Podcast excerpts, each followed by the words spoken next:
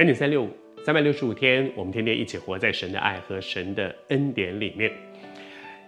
先知耶利米在他的侍奉的过程的一开始，神让他看到了两个很重要的意象。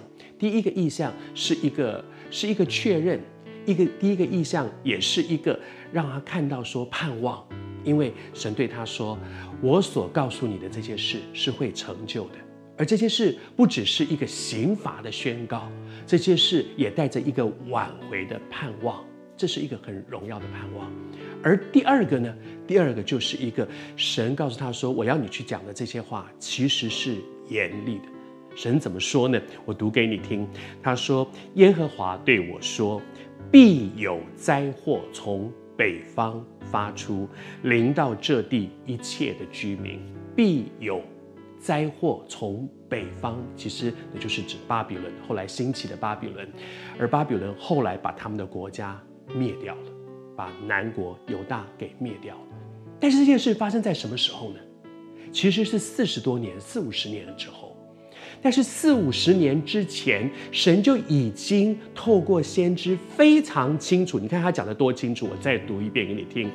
必有灾祸从北方发出，临到这地一切的居民，必一定。神那么早讲，那么早讲，四五十年前，四五十年后要发生的事，神四五十年前就已经宣告了。为什么呢？我相信神提出这些不只是一个警告，神有一个心说，现在还来得及，赶快转换吧。赶快改变，改变我们的生活模式，改变我们的价值观，改变我们的行为模式，改变我们跟神的关系，改变我们跟人，改变，改变，改变。你改变了，上帝那边就会调整。我求主施恩待我们，神所说的话是不变的，但是那个不变的是一个原则，那意思就是什么？就是你再你你已经这个这个记了两次的过，如果你再记一个大过，你就一定会被开除。所以我告诉你。你这样下去，你很快要被开除了。但是如果那个学生听到了这个警告之后，他的后面的那一年的时间很认真的念书，很认真的遵守校规，他再也没有记第三个在这个大过。后来呢？后来他就没有被开除啊。神变了吗？神没有变，神的原则从来没有变。神警告你这样下去，你你非被开除不可。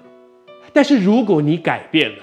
神所宣告的那个，你非被开除不可，就改变了。我觉得神今天也在提醒我们，有的时候我们继续容让自己活在一个污秽、肮脏一个罪里面。神已经一次提醒、两次提醒，但是我愿不愿意回应神说：“主，我改。”即便我知道我没有什么能力可以改变，可是我有一个心，我愿意被你改变。你相信吗？当。你愿意被改变，也真的被主改变，你就重新走回到上帝的祝福里来。